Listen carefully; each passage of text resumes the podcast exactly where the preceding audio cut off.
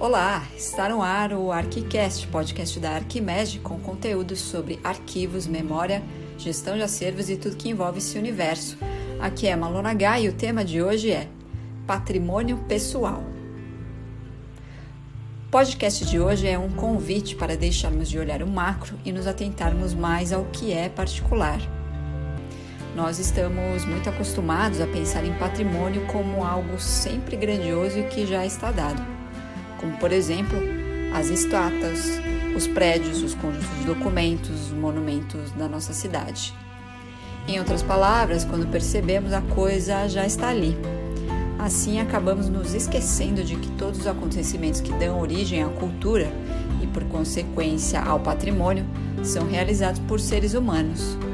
É importante dizer que nenhum patrimônio é construído de antemão. O item ele ganha esse status por ser significativo para uma comunidade ou para um momento histórico.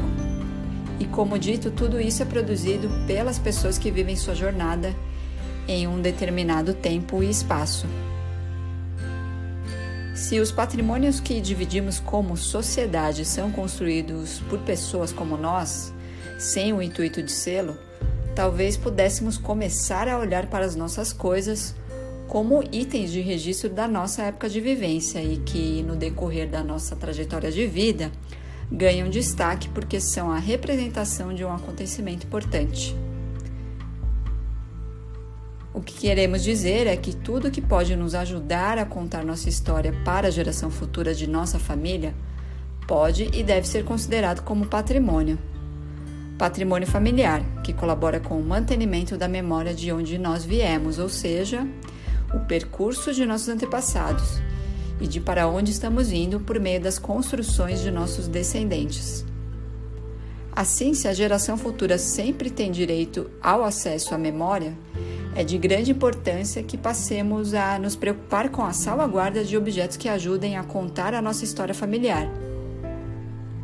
Dessa forma, preservar documentos como cartas e livros, fotografias e objetos variados promovem a preservação dessa memória.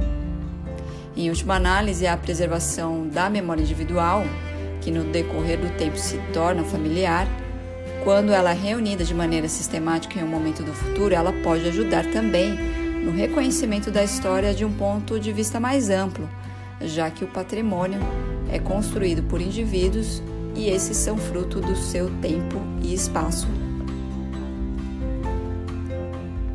Este foi o ArquiCast, podcast produzido pela Arquimed com curadoria de Kathleen Moraes e Malona Gai.